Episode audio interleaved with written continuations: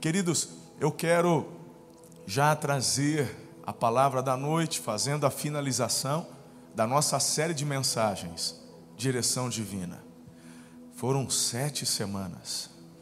Quantos apontamentos.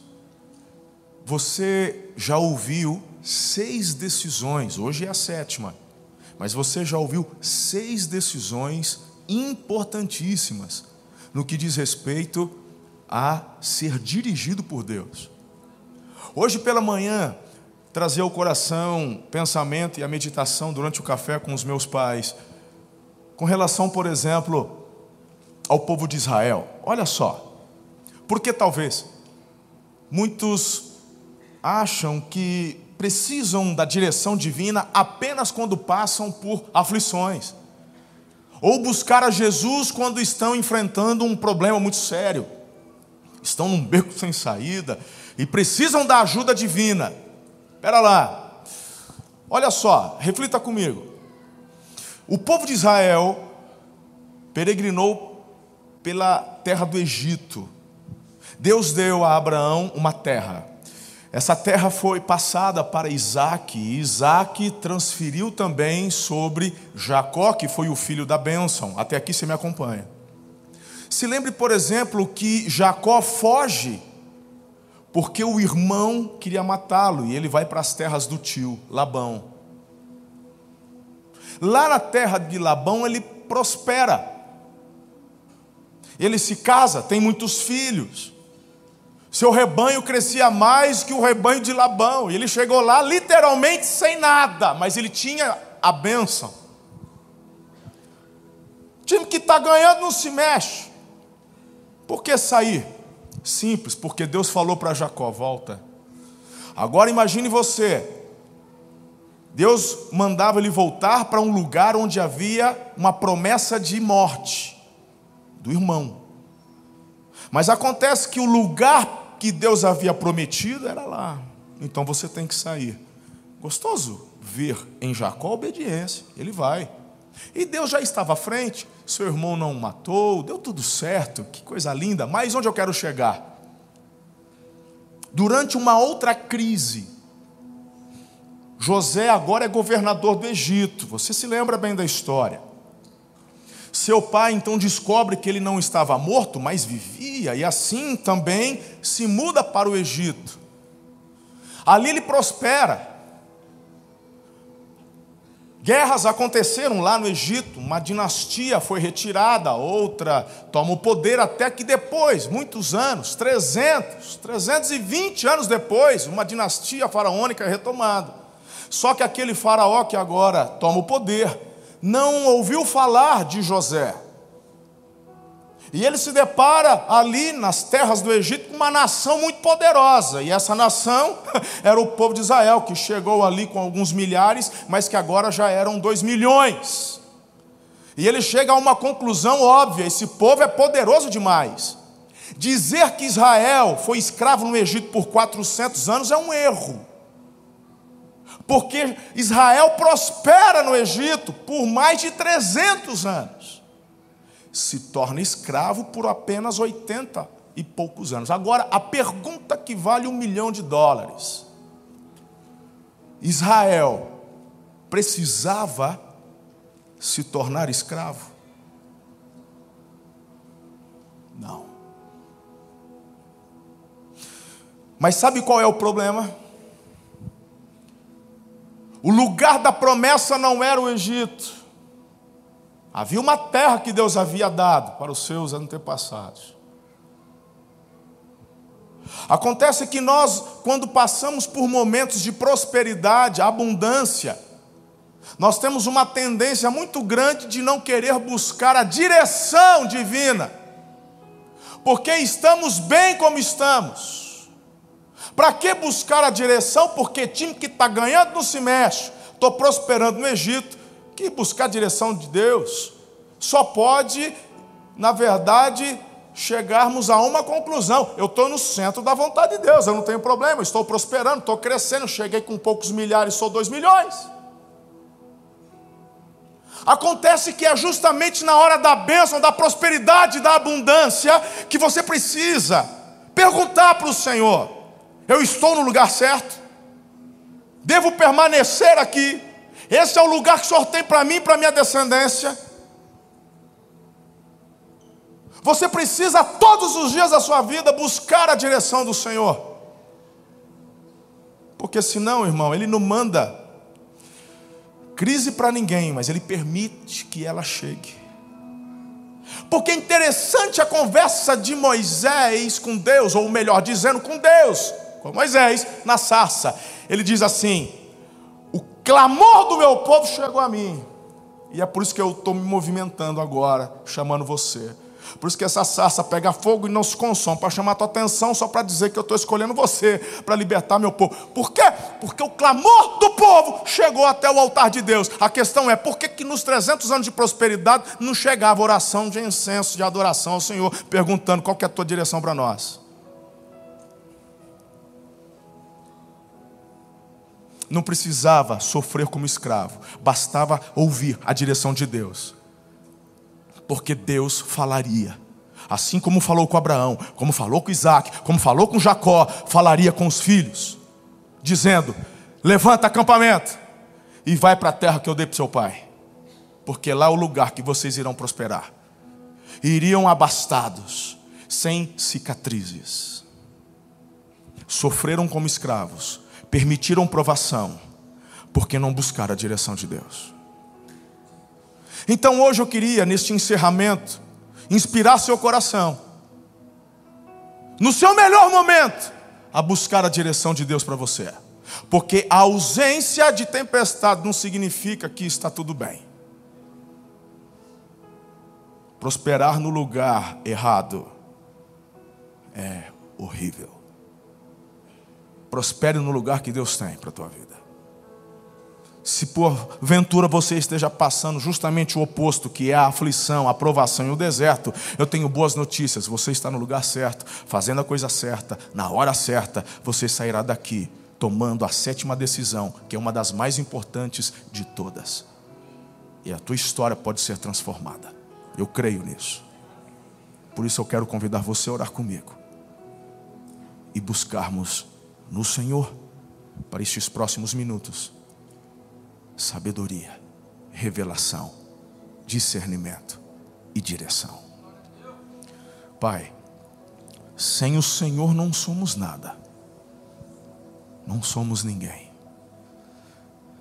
Se na prosperidade, na abundância ou no momento de aflição e escassez, não importa. Em todo momento nós precisamos, eu declaro isso com toda a minha fé, da tua direção para as nossas vidas. Não a nós, Senhor, não a nós, mas ao teu nome seja dado toda a glória. Pelo teu Espírito, revela-te a nós por intermédio da tua palavra e usa-me tão somente como um canal, um instrumento em tuas mãos. Não seja eu, mas o Senhor falando por intermédio da minha vida traga palavras de conhecimento, palavras de sabedoria e apontamentos proféticos. Fala, Senhor. Transforma o teu povo, transforme a minha vida. É a oração que eu faço com fé no nome forte de Jesus. E a igreja diz: Amém. Aplauda o Rei.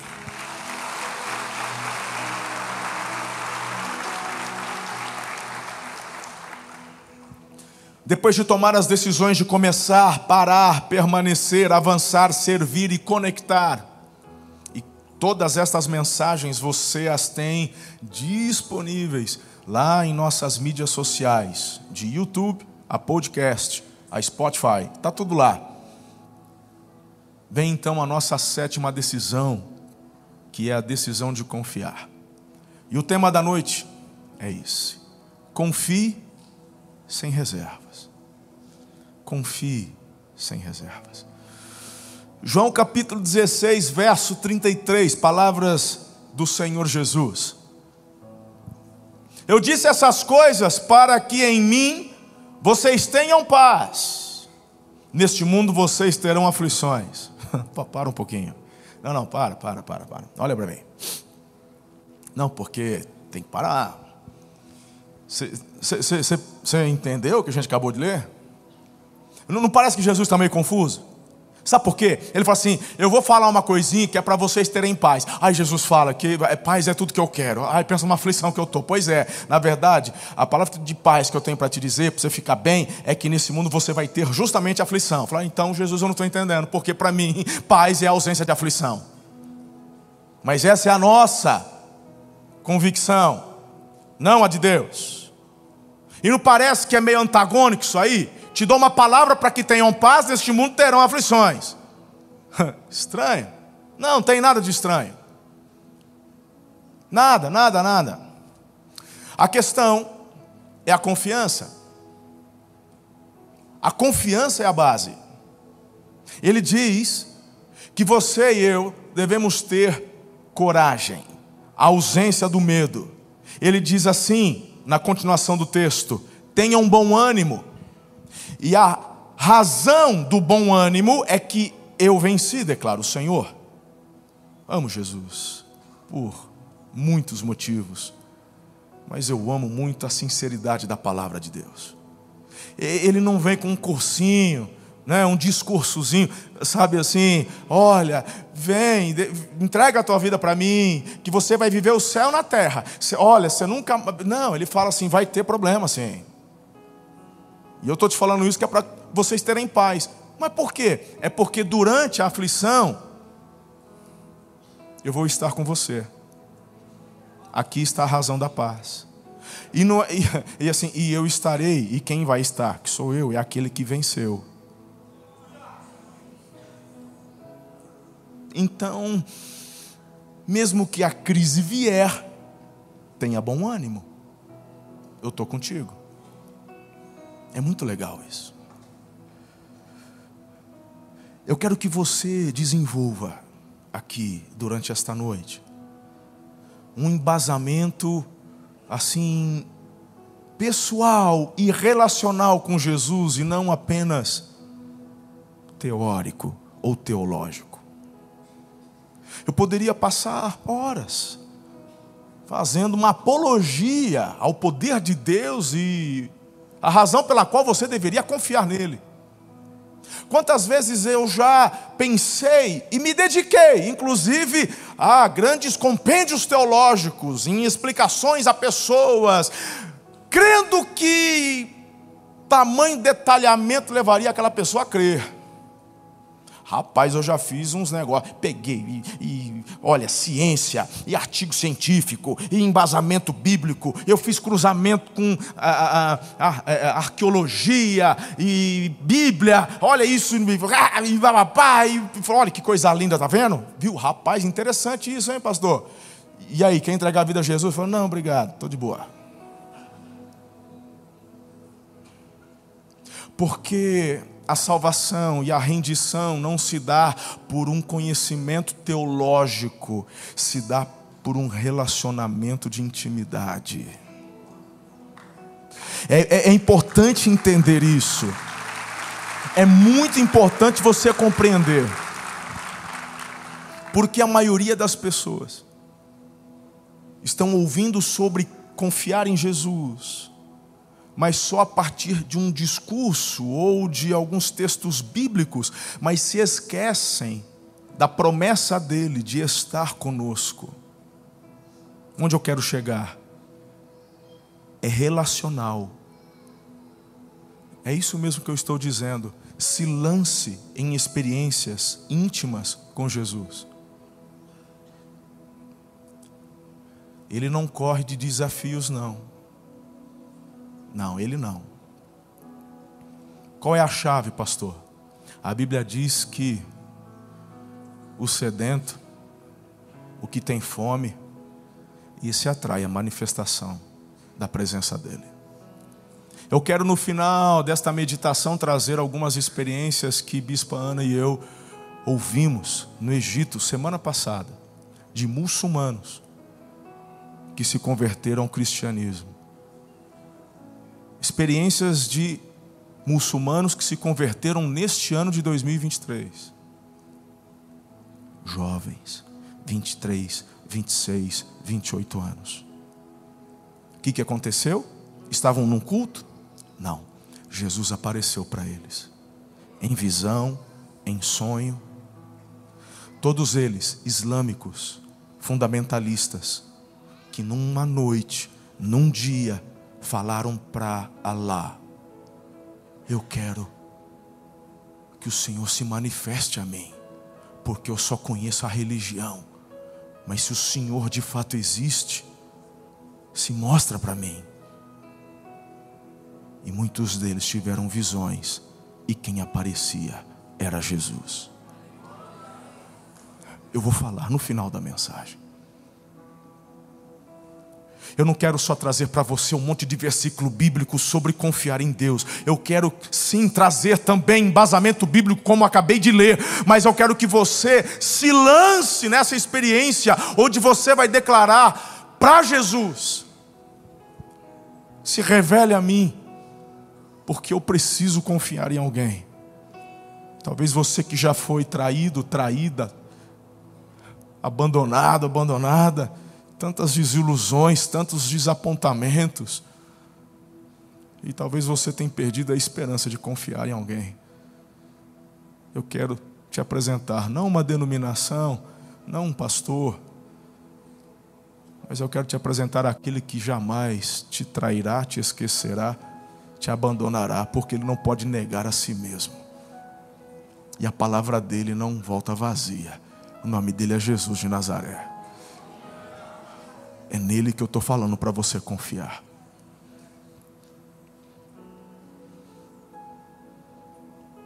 Pessoas podem quebrar suas promessas.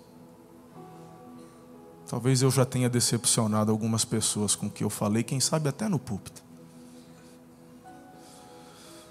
Talvez eu tenha me esquecido de algo que prometi e não cumpri. Mas Jesus, Ele não pode esquecer. E a chave é você gerar no teu coração uma fome, uma sede tão grande que vai atrair a manifestação da presença dele na sua vida.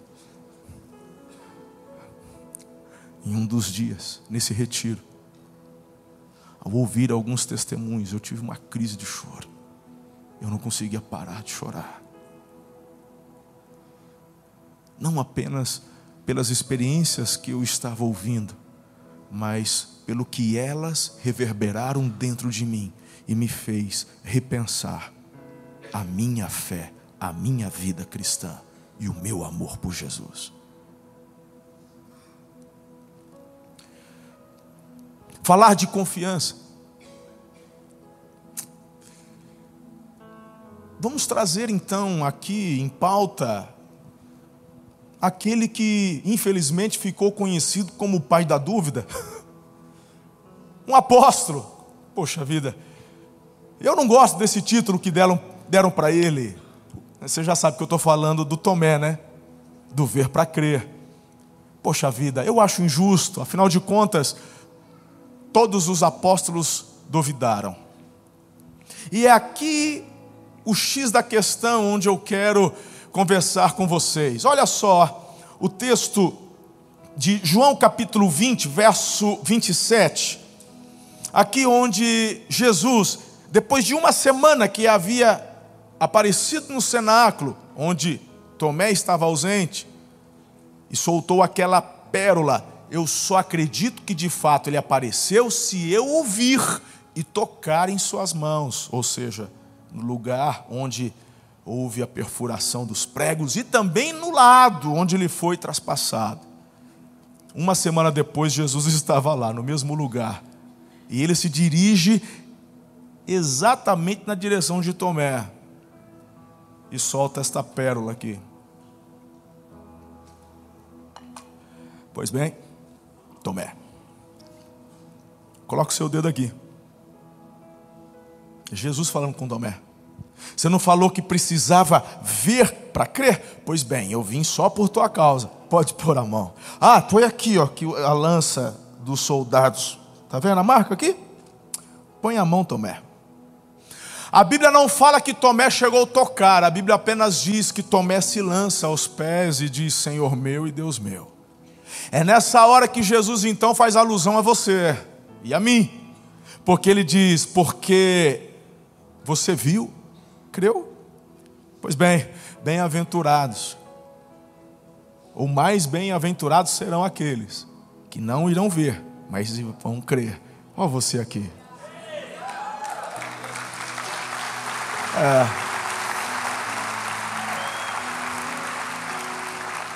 Mas onde eu quero chegar? Criticar o Tomé? De jeito nenhum. Não. Na verdade, a experiência de Tomé é a minha experiência. Fala a verdade, é a sua também. Quem nunca duvidou que atire a primeira pedra? Quem nunca, num momento de crise, de aflição, num momento de dificuldade, onde você não conseguia enxergar uma luz no fim do túnel, disse assim: Deus, o Senhor realmente existe. Até mesmo muitas pessoas não duvidam da existência de Deus, mas acabam duvidando se de fato Ele é um Deus relacional e íntimo. Há um Deus, mas eu sou pequeno demais para Ele se preocupar comigo. E aí caímos no abismo da dúvida. O ponto é, Jesus não vem tacar pedras em Tomé. Não, não, se você faz a leitura como alguém que, numa revanche, vem dar uma lição de moral, você não entende, não conhece o caráter de Jesus. Ele não é assim. A questão é o oposto. O que eu entendo é que você duvida. Melhor era não duvidar, mas tudo bem duvidar. Eu vim aqui para te ajudar a sanar a tua dúvida.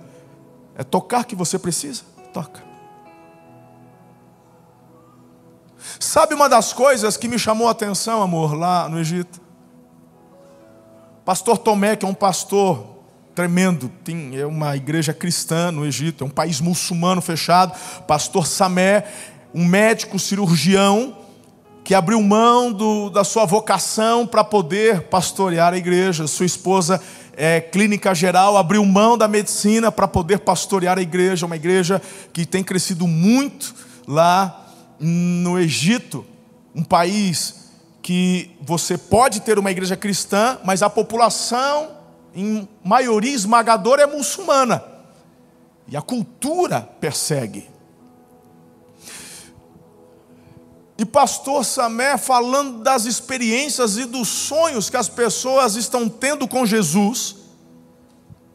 E quando estas pessoas procuram o pastor Tomé, porque depois de terem a visão, eles querem saber então mais desse Jesus. E aí eles, bom, então agora eu, eu, eu sou cristão e eu quero eu preciso aprender desse Jesus. E onde eu vou aprender? E aí eles ficam sabendo que tem uma igreja e eles vão conversar com o pastor e muitas vezes com o pastor Samé e eles falam: Jesus apareceu para mim. E aí o pastor Samé começa a tomar os testemunhos. E aí eles voltam dizendo: e e como é que foi que você, como é que você já viu Jesus? E para eles, ver Jesus é algo tão simples como quem conversa com um amigo no café da manhã. E o pastor Samé disse: Não, eu nunca vi Jesus.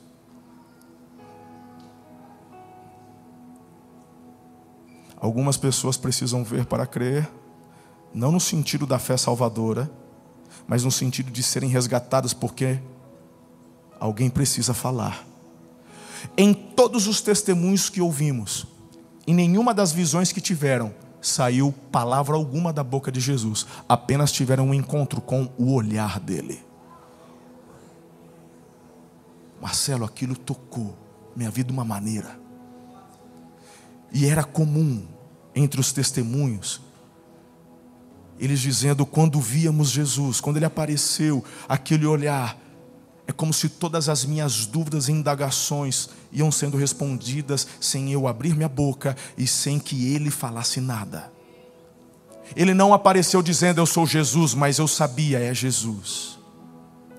E o clamor deles era: Deus, Alá, se revele. É Jesus quem aparecia. Mas o pastor Samé, um pastor cristão no Egito, nunca viu. A questão é: se você hoje aqui chegou cheio de dúvidas, por conta de uma crise, de um deserto, de uma tempestade, de um problema, tudo bem. Você só não pode sair daqui da mesma forma. Você tem que sair daqui com essa dúvida sanada, solucionada. Por quê? Porque Ele está aqui para te tomar nos braços. Ele está aqui. Aqui, Ele está aqui. Ele está porque Ele disse que estaria. Não porque eu posso vê-lo, mas posso senti-lo. E Ele está aqui para falar: tudo bem. Lança fora a dúvida, eu vim aqui para te abraçar, para que você coloque a tua confiança em mim. Tomé duvidou, mas Pedro duvidou, João duvidou. Todos duvidaram, mas nenhum deles permaneceram na dúvida, escolheram pela melhor opção, a opção de confiar, a mesma opção que você vai tomar nessa noite. Diante disso, eu quero trazer três verdades para você. Três. Eu quero ler mais um texto. Você está comigo? Mais um texto. Vamos para o Evangelho de Marcos. Marcos capítulo 4, versos 35 em, em diante.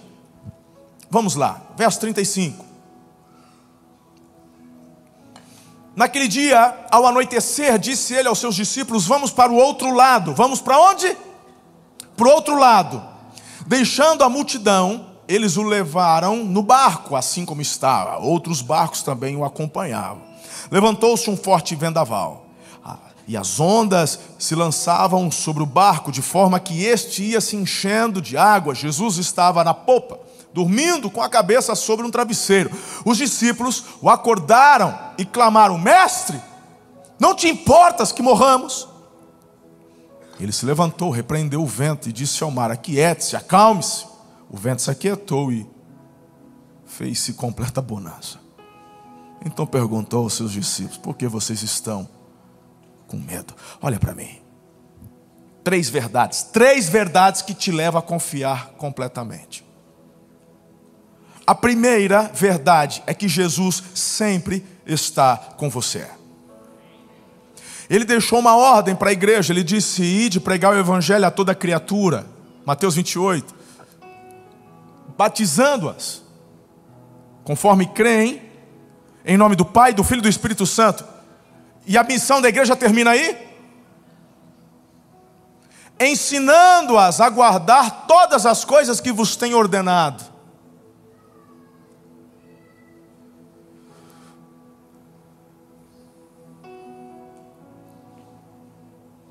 Você está achando que vida cristã é só frequentar a igreja de domingo à noite? E depois viver a sua vida do jeito que você achar melhor de segunda a sábado?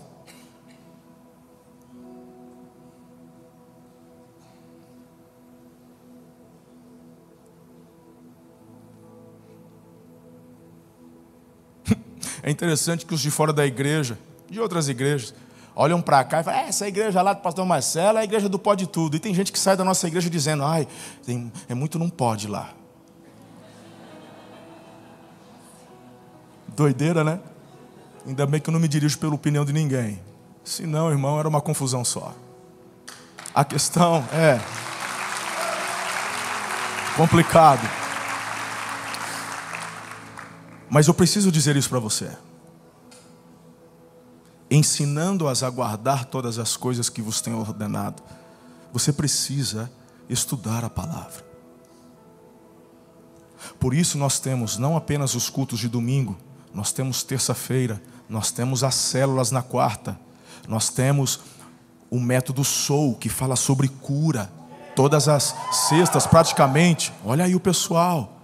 Nós temos as reuniões dos homens, as reuniões das mulheres, Strong Brothers, empoderadas, nós temos os jovens, e tudo isso que são eventos para entreter a igreja, são oportunidades para ensinar todas as coisas que vos tenho ordenado, porque isso traz firmeza, blindagem, proteção. Nós temos a IMPAC, que é uma escola teológica IAD, mas eu estou com um projeto, eu cheguei, Deus falou comigo lá, e eu ainda nem conversei com o Diego, que é o nosso pastor aqui de, de, de, de né, da parte de ensino.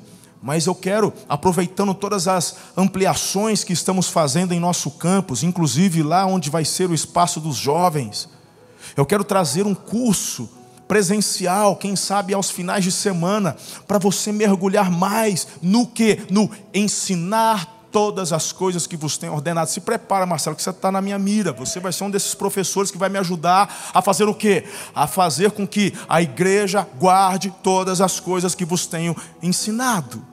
As palavras de Jesus, não para formar teólogos, mas para formar discípulos, filhos que têm um coração blindado pelo poder da palavra. Isso faz com que você confie. Estão entendendo? Então sai dessa inércia de só vir à igreja de domingo à noite. E a você da nossa comunidade online, amém se você está numa outra cidade, num outro país, mas se você é de Araçatuba e fica só no online, e poderia estar e não está, tem alguma coisa que precisa ser ajustado, e com muito amor e carinho, você precisa rever os seus conceitos. Esse negócio de eu não preciso ir à igreja porque Deus está em todo lugar é desculpa de gente que não se permite ser muitas vezes tratada. Porque a Bíblia diz que ferro afia ferro. E aqui é uma família. E é aqui, no relacionamento, onde suas qualidades, mas também seus defeitos são aflorados. E quando estes são mostrados, são tratados. E quando você permite ser tratado, quem que ganha? Você, teu marido, teus filhos, tua casa. Hoje de manhã o intercessor orou por mim, porque eles sempre oram por mim antes de eu entrar no púlpito para pregar. E esse intercessor, depois que orou, falou: Pastor, só me dá um minutinho. Eu falei: Pois não, filho. Ele já começou a chorar e disse: Essa semana eu fui promovido, pastor. Eu falei: Parabéns, glória a Deus. Ele falou: Pastor, eu só fui promovido porque tenho colocado em prática tudo que eu tenho aprendido nessa igreja. E ele disse isso para mim em lágrimas o ensinar todas as coisas que vos tenho ordenado tem a ver com você ouvir, ser confrontado e mudar na direção do que Deus está mostrando. E quando você percebe que por trás disso há um caráter de amor, você aprende a confiar, porque você olha para o coração dele então eu tenho uma palavra para você. Mesmo que na circunstância onde você se encontra, você não consiga ver a mão de Deus agindo, confie no coração dele. Porque ele vai agir. Ele é o seu pai. Jesus estava onde? No barco. E aí vem, por isso que fiz alusão a Mateus 28 ensinando-os a guardar, bababá, e a promessa: e eis que estarei convosco todos os dias, até a consumação dos séculos. Então, se ele diz que estaria, ele está. Ponto final. Jesus está. E você precisa crer nesta verdade. Ele está contigo. Agora, uma coisa é se relacionar com o Jesus da teologia, outra coisa com o Jesus da intimidade. Quando você conhece Jesus na intimidade, você olha para ele e o chama. Quando você se relaciona com Jesus só na teologia, só na simpatia. Eu sou, eu sou simpatizante, eu frequento a igreja. Então, quando a tempestade vier, você olha para Jesus, ele está dormindo, vai falar assim: não vou me incomodar o mestre. Se eles de fato se importassem comigo, ele não estava dormindo. Porque é impossível que ele não esteja vendo o vento forte. E você faz o que? Sai da igreja. E você faz o que? Murmura. E você faz o que? Amaldiçoa. Reclama Ele está. É, estou vendo, ele está, mas está dormindo. E se está dormindo é porque não se importa comigo. Agora eu vou te dar a razão pela qual Jesus dormia. É porque só consegue dormir quem não tem medo. E o papel de líder, ou de liderança de Jesus, não era fazer tudo, mas ensiná-los a fazerem. E eu provo a minha argumentação com o que Jesus responde para eles, onde declara, no verso 40, no final, ele diz: Por que vocês estão com tanto medo? Aí vem uma revelação, e a revelação é: ainda não tem fé. Ou seja, porque Jesus dormia, na concepção humana de Jesus, todas as experiências que eles já haviam tido com Jesus já eram para terem desenvolvido uma fé tamanha que no meio da tempestade eles mesmos, em fé, declarariam: Vento, se acalme, mar, tranquilize-se. Ainda não tem fé? Por que tem medo? Se tem medo, porque não confia. E se não confia, é porque não conhece. Está faltando fé. Então, o fato de Jesus dormir, não é que ele não se importava. E eu gosto da sinceridade dos apóstolos. Não te importa que morramos? Tem um hino do cantor cristão famosíssimo, né, mãe? Não se dá, não, não. Não se te dá que morramos, nanana, sem dormir. Olha só, baixou aqui o batistão.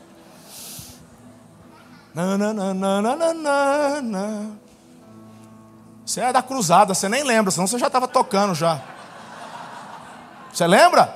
Então vamos ver, duvido você lembra. Vamos pegar os velhos, os velhos, tudo vai começar a cantar junto, quer ver? Vamos lá.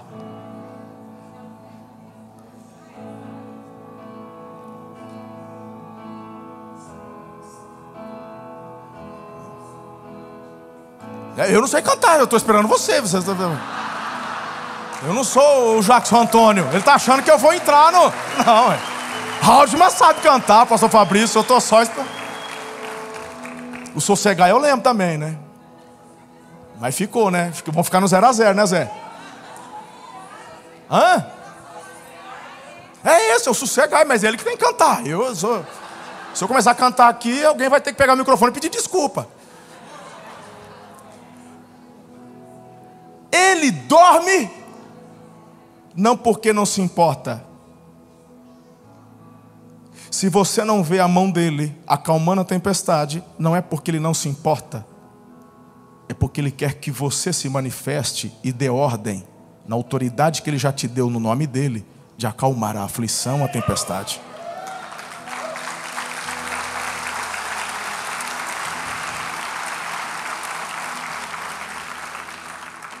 Primeira verdade, Ele está. A segunda verdade, que você não pode se esquecer, é que Ele sempre tem a palavra final. A última palavra é a dele. A experiência daqueles homens que cresceram ali naquele, naquele mar, que não é mar, você sabe? É um lago enorme. Eles têm mania de grandeza, então eles falam que é mar, mar da Galileia, mas é um lago. Mas eles cresceram ali, eram pescadores ali. E fazendo então um estudo do barco em que estavam, da tempestade que os assolava, do vento, a água entrando, assim eles chegaram a uma conclusão óbvia da experiência deles: vai afundar. Vai afundar. Não tem jeito, tanto que eles parece até uma grosseria com Jesus. O senhor não se importa? Não te porque assim Jesus, agora que você acordou agora, agora já é tarde. Pois é, eu não sei qual é o grau de aflição em que você se encontra, qual a dificuldade. Eu não sei. Talvez o médico falou: não tem mais jeito. Talvez o médico disse: você é estéreo. Talvez o gerente falou: acabou, essa dívida é impagável. Então você tem, irmão, duas opções: acreditar e confiar só na palavra óbvia deles. Não, se te dá que morramos, não te importa ou acreditar na palavra de Jesus, porque a palavra final é dele. Ele se levanta e diz: Vento, pare, mar, acalme-se, doença, desapareça, ventre, dê filhos. Mas só vê quem confia. Fé. Eu escrevi no Twitter esta semana, me veio, estava lá no Egito. Eu acho que a gente estava passando lá pelo lixão, indo para aquela igreja. Eu vou mostrar para vocês um outro dia, uma experiência sobrenatural que tivemos lá. A Bíblia não te dá todas as respostas. Se você espera ver na Bíblia todas as respostas para as tuas indagações, você vai continuar sem crer. Mas ela te dá todas as respostas essenciais para você crer. Se ela te desse todas as respostas, você não precisaria de fé, só precisaria estudar os fatos. Mas não seria a fé, porque a fé é a certeza das coisas que eu não vejo e a convicção de fatos que se esperam. E sem fé é impossível agradar a Deus. Então, em momentos assim, a oportunidade que temos é de falar: Jesus, eu fiz tudo que poderia fazer, mas eu confio em Ti, a palavra final é Tua. Faz um milagre. Em Teu nome eu declaro um milagre. Em Teu nome eu declaro a cura. Em teu nome eu declaro a restauração, a restituição. Em teu nome eu declaro a salvação da minha casa, dos meus filhos. Em teu nome, em teu nome eu creio porque confio em ti. A palavra final é tua, Senhor. E aí? Qual vai ser a tua escolha nessa noite? A sua decisão nessa noite? Por que estão com tanto medo?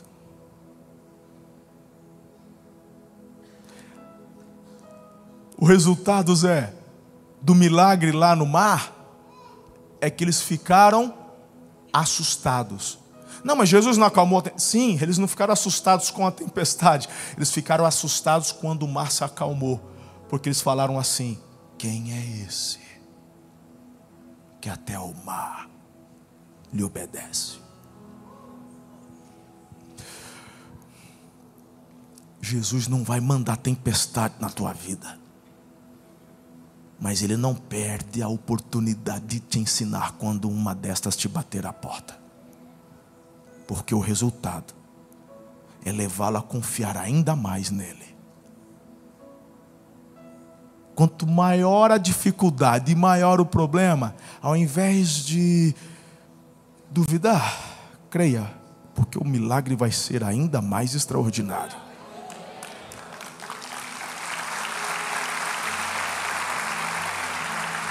No lugar da tua vergonha, eu quero declarar que Deus lhe dará dupla honra.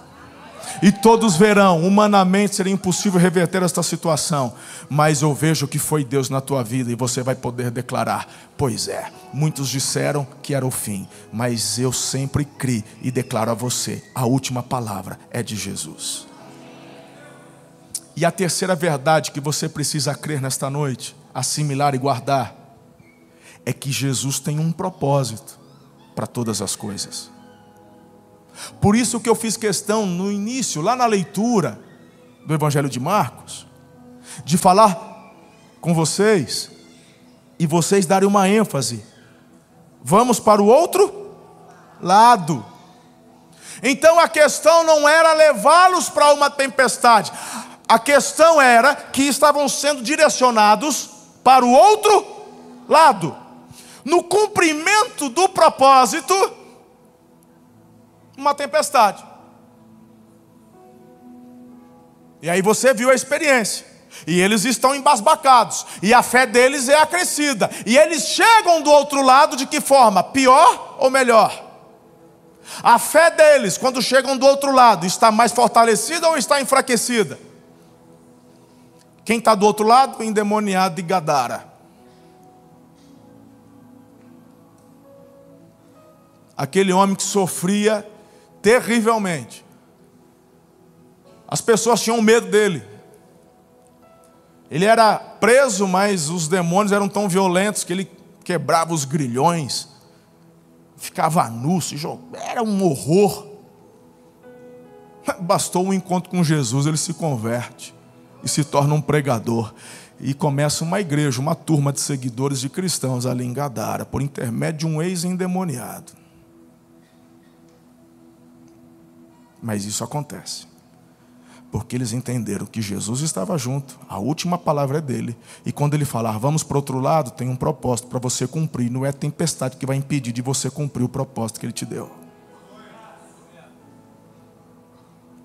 Você ainda Tá, eu desenho, óbvio, eu não gosto, amo, amo desenhar.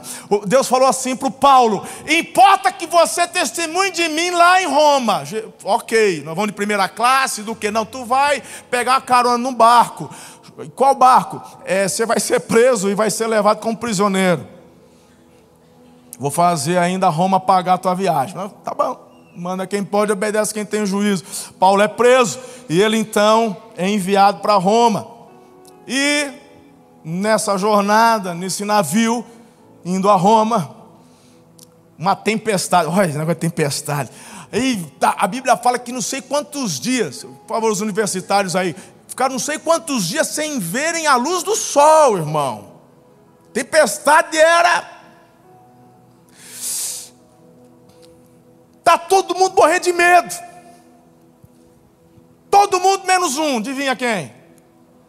O Paulo. Por que, que Paulo não está com medo? Porque tem um propósito. E qual é o propósito? Tem que ir para Roma. Se Deus falou que ele vai para Roma, não é tempestade que, que impede. Você entendeu o que é confiança ou não? Isso é confiança. Aí, irmão, mas parece que não melhorava, só piorava. Aí chegou uma hora que o Paulo falou assim: Rapaz, eu estou achando que vai afundar. Já viu aí quantos dias ficaram lá? Ô meus universitários, vocês estão devagar. O dia que está de férias. Já era para vocês terem pegado aí a Bíblia, achado os dias para mim que ficou sem luz do sol. 14 dias, obrigado, Marcelo. Depois nós vamos conversar, tem uma reunião. Ah, não, agora ele já falou primeiro, seu bocão.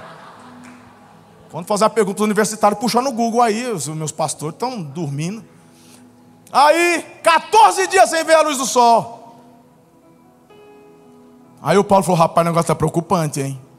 Mas ele não tem medo. Ele consulta o Senhor, Deus falou com ele. Ele reúne o povo e diz assim: o pessoal do barco: Gente, fica tranquilo.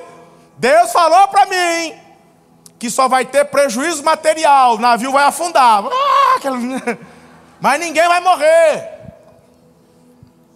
E de fato o navio afundou ficaram ali náufragos. E eles vão para onde? Numa ilha chamada Creta. E eles chegam nessa ilha. E o pessoal, os habitantes lá, vão ajudando essa turma. E é bandido prisioneiro tentando fugir, é soldado indo atrás. Imagina aquela coisa. Reuniu todo mundo da praia. Frio, foram fazer uma fogueira.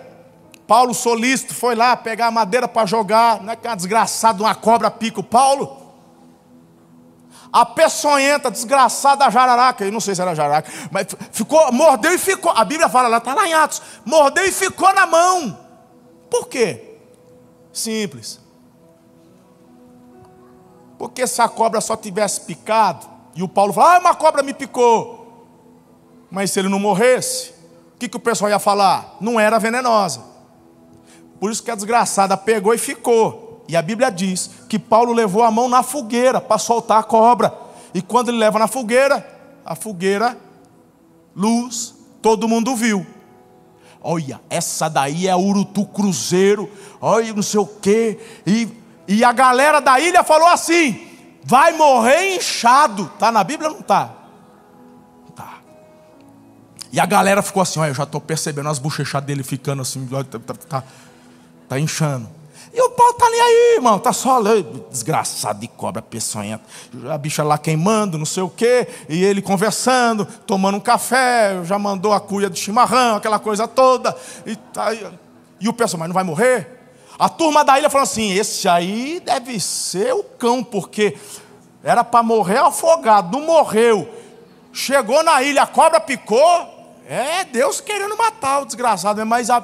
e eles estão falando isso, cara esperando Paulo morrer, inchado. Passou um tempo, ele não morre. O que, que acontece? A turma fala: conta aí o que está rolando, porque era para você estar tá morto. Vocês vão prestar atenção? Fala, porque o que você tem para dizer deve ser muito importante. E uma igreja é formada lá em Creta.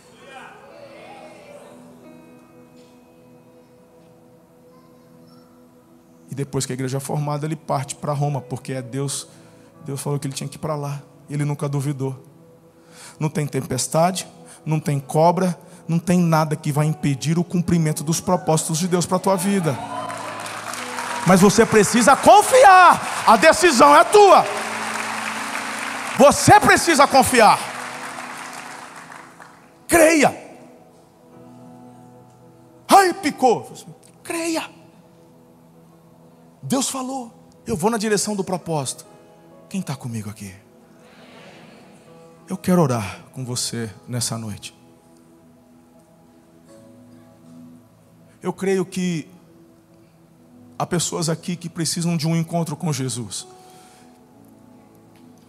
E eu creio também que há pessoas que já têm esse encontro, já são filhas e filhos de Deus por intermédio da fé em Jesus, mas que talvez por uma tempestade ou por conta de uma serpente que te mordeu, talvez você esteja com dificuldade de crer, de confiar. Talvez como Tomé, você tenha dito para Deus esta semana: o Senhor precisa fazer alguma coisa, eu preciso que o Senhor se manifeste. Quem sabe você falou assim para Deus essa semana, Pai: o Senhor me vê mesmo? Eu tenho a impressão que alguém orou assim essa semana. Deus, o Senhor de fato pode me ouvir? No sentido, Senhor, diante de tantas coisas, de tantos problemas no mundo, o Senhor se importa mesmo comigo aqui?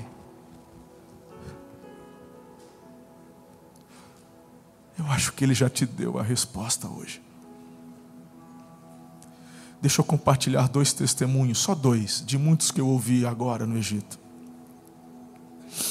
Depois eu quero que você, quem sabe como alguns irmãos e irmãs já estão fazendo, vir aqui à frente, porque queremos orar por você.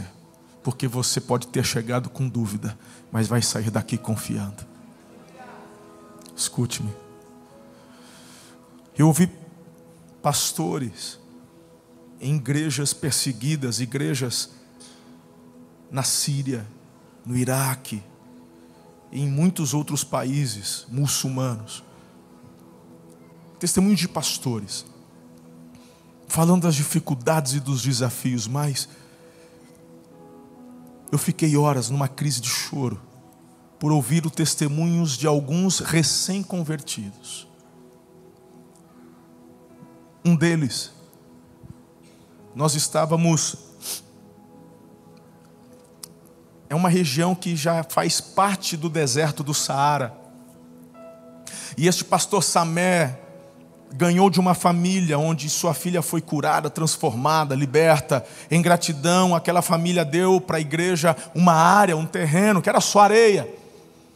E eles então, fazendo uma escavação, esperavam encontrar água com trezentos e tantos metros ali de profundidade, mas com nove metros jorrou água no deserto, no Saara. Isso fez com que aquela terra ganhasse um valor estrondoso, e onde era só deserto e areia. Impressionante, está prosperando toda aquela região, até condomínios de casas estão sendo formados. Ele conseguiu, então, hoje montar e abrir ali um hotel e um ginásio que comporta 14 mil pessoas, onde constantemente ele faz eventos evangelísticos para jovens.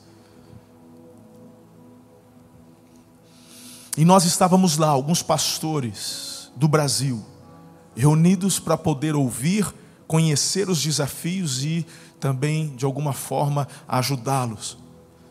Nós, nossa igreja, você, por nosso intermédio, nós fizemos uma oferta para ajudar uma igreja, uma pequena igreja, no interior do Egito, num contexto muito difícil. Fizemos uma oferta de 10 mil dólares para ajudar esta igreja a ser reerguida. Estávamos lá para isso. Então o pastor Samé trouxe alguns que foram convertidos esta este ano, entre eles este jovem que o nome não foi revelado, não podíamos filmar, não podíamos tirar foto, e ele estava lá escondido, porque se ele for descoberto, ele literalmente vai ser morto. Porque numa família de muçulmano, quando alguém se converte ao cristianismo, aquela família tem o direito de matar aquela pessoa. Eles preferem ver um filho morto, uma filha morta, do que convertido ao cristianismo. Ele então começou a dar o testemunho dizendo que a sua família é islâmica, mas ele era o fundamentalista. Um jovem, 24, 25 anos. formado em faculdade, ele mesmo se apresentou como um catedrático, gosta de estudar. Família rica. O Egito é um país, me perdoe a expressão, mas muito miserável. Um país em extrema pobreza. Mas algumas castas de pessoas abastadas, e este jovem faz parte de uma família com posses. E ele era o dedicado na religião islâmica. Leu todos os livros. Mas ele tinha uma fome, uma sede, ele queria se relacionar com Deus, mas o Islã só apresenta religião, não apresenta um Deus relacional. Você não se relaciona com Deus. E numa noite ele falava: Deus, se o Senhor de fato existe, revele-se a mim. Foi uma oração, e ele conversando, dando esse testemunho para nós, pastores. E ele disse que numa noite ele teve uma visão. Ele falou assim: o teto do quarto baixou, eu não sei explicar. Eu não sei se foi uma visão, se foi um sonho, se foi real. E de repente, uma coluna se manifesta no meio do teto. E um homem, todo de branco, apareceu. Ele não falou nada, mas ele olhou diretamente nos meus olhos. E quando ele olhou nos meus olhos, todas as minhas dúvidas iam sendo sanadas eu não ouvi nada, ele não disse nada, mas o seu olhar é como se falasse tudo. E eu sabia que ele era Jesus. Aquela visão desapareceu. E ele então ficou com medo, e por três dias ele não conseguiu dormir naquele quarto. Ele estava em crise, islâmico. Mas na visão dele, quem apareceu não foi Maomé, ele falou, foi Jesus. E depois de três dias ele volta para o quarto e ele tem a mesma visão novamente. E com aquele olhar confrontando o seu olhar, ele diz: era um olhar de amor. E quando a visão parou, eu então declarei: a partir de agora eu sou cristão. Assim, não foi na igreja, não foi num ambiente como esse, onde você tem segurança de manifestar a sua fé.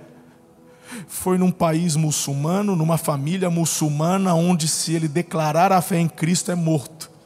Mas ele disse para ele, para Deus, falou: a partir de agora eu sou cristão. Ele procurou saber quem é Jesus, procurou uma Bíblia, ele procurou, então descobriu a igreja do pastor Samé. E ele falou: a partir deste momento, eu tive que desenvolver uma segunda personalidade. Porque eu falei, ele falou para a gente, eu tomei a decisão de fugir. E ele conseguiu e teria condições de ir para o Canadá. E quando ele estava preparando para ir para o Canadá, para fugir para o Canadá, para poder exercer livremente a sua fé, Deus falou para ele que não era a hora dele fugir, então ele desenvolve essa segunda personalidade, onde em casa seus pais acham que ele ainda é muçulmano. E de vez em quando ele diz: Eu tenho que acompanhar meus pais até a mesquita. Mas duas vezes por semana ele vai à igreja do pastor Samé, onde congrega. Inclusive foi batizado tem dois meses. Doutor Elias Dantas então perguntou: Você vai falar para os seus pais? Ele disse: Eu estou orando e pedindo a Deus o momento certo de falar para eles. E o doutor Elias disse: Mas se você falar, eles podem matar você. E aquele jovem, sem pestanejar, na mesma hora ele responde: Ele fala, vale a pena morrer por Jesus. Eu não estou falando de uma decisão emocional. Eu não estou falando de um jovem que não tem nada a perder porque não tem nada na vida, muito pelo contrário. Eu estou falando de um jovem que, dentro da cultura dele, ele tem muito mais do que a maioria das pessoas, mas está disposto a abrir mão de tudo, porque ele viu Jesus face a face. Ele diz: Eu não posso negar Cristo.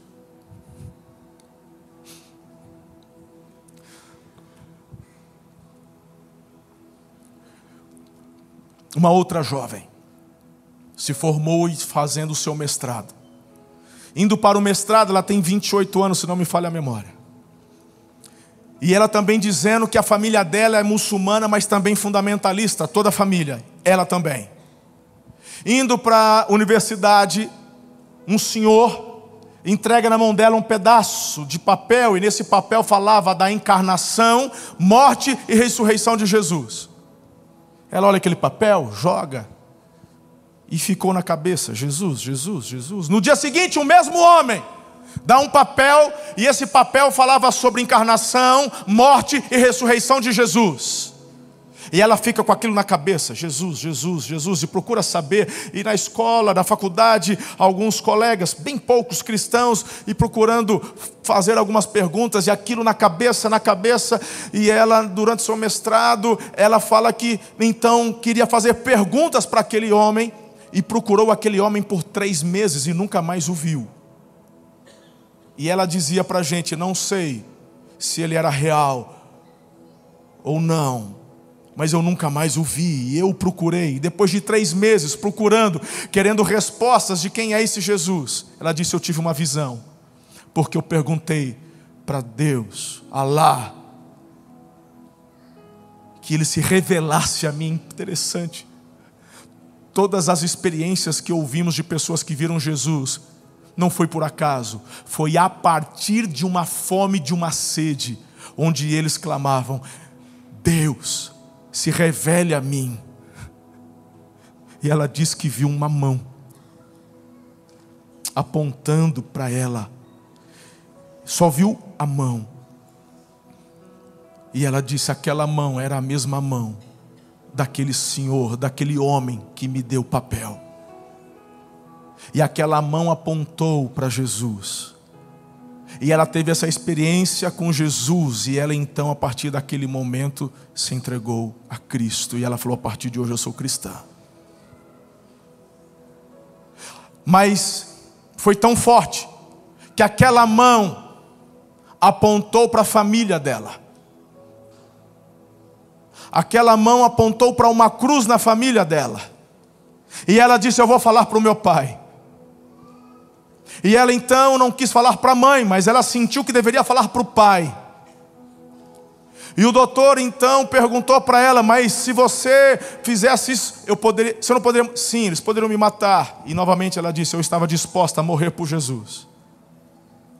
Então eu cheguei para o meu pai e falei: Pai, eu tenho uma coisa para te dizer. Eu tive uma experiência, Jesus se, apare... se manifestou, Jesus apareceu para mim, e eu hoje sou cristã. Aquele homem começou a chorar ele começou a dar glória a Deus e disse: Eu também, faz dez anos que eu sou cristão. Há dez anos que ele havia tido uma experiência com Jesus, mas não podia falar para ninguém. Agora a filha também foi alcançada, os dois foram batizados juntos. E os dois estão orando agora pela conversão da mãe. Isso está acontecendo hoje, lá no Egito experiências iguais acontecendo no Iraque, acontecendo na Síria, em países muçulmanos. Não importa o que a mídia te mostra, a igreja continua avançando, Jesus está se revelando no mundo, a igreja cresce, a igreja avança. E eu te pergunto: você vai confiar em quem? Na mídia? Nas estatísticas, nas probabilidades. Confie em Jesus. Coloque-se em pé. Eu quero orar por você.